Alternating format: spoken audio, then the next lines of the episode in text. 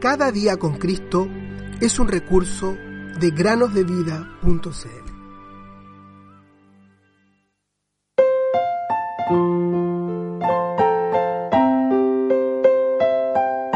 En la casa de mi padre muchas moradas hay. Voy pues a preparar lugar para vosotros. San Juan 14:2. Muy buenos días, queridos niños. Hoy tenemos una meditación que se llama Un pequeño héroe. Santiago era un pequeño niño de tan solo 10 años y cierta mañana sintió en su corazón que debía hacer algo para ayudar con la salud de su papá. El doctor le había dicho a su mamá con gran preocupación que su marido estaba muy enfermo y que no se mejoraría hasta que tuviera una buena alimentación, lo cual partía por tener mucho más alimento de lo que estaban consumiendo a diario. El problema es que la familia de Santiago era muy pobre y la pobre mujer no tenía nada de dinero para comprar alimentos.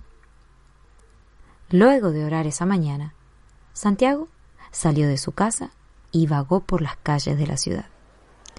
Ciertamente estaba muy triste, pero no tuvo que avanzar mucho más cuando vio una multitud de hombres parados alrededor de un gran y profundo agujero que habían estado perforando en busca de agua. Por algún motivo, las herramientas se habían caído al fondo del pozo y este era muy, muy angosto.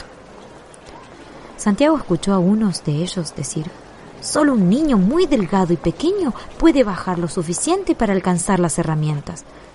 Si alguno de los niños aquí presente lo hace, yo le daré cinco libras esterlinas. Santiago miró hacia abajo y no pudo evitar temblar. Con eso podía comprar muchas cosas para su papá. Pero ¿qué iba a pasar si nunca volvía a salir?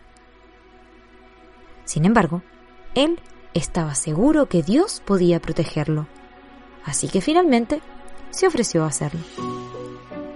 Dentro del pozo, Santiago bajó y bajó hasta hallarse en total oscuridad y el agujero se volvió tan angosto que temió de quedarse atascado. Incluso sintió en un momento que iba a morir, pero luego se acordó de su pobre padre y esto le dio aliento para seguir. Finalmente, Santiago alcanzó las herramientas y al poder tomarlas logró salir a salvo de ese lugar. Realmente era un pequeño y valiente héroe. Pronto corrió a su casa y con mucha alegría puso las cinco libras en las manos de su mamá. La pobre mujer obviamente se espantó cuando escuchó el riesgo que su pequeño hijo había corrido para obtener ese dinero. Niños, niñas, el mundo se asombra cuando escucha este tipo de heroicas historias. Sin embargo, esta queda pequeña al lado de la maravillosa historia del amor inefable de Dios. Esta historia la encontramos en su palabra, la Biblia. Piensen en la maravillosa obra de Cristo. El amor. Sí, amor hacia ti, amigo o amiga, fue el que lo condujo a dejar el cielo y a atravesar los terribles sufrimientos del Calvario, con el fin de que tú puedas ser salvo de las terribles consecuencias del pecado, de tus pecados. ¿Le has dado gracias hoy por eso? Si no lo has hecho, hazlo ahora hazlo hoy.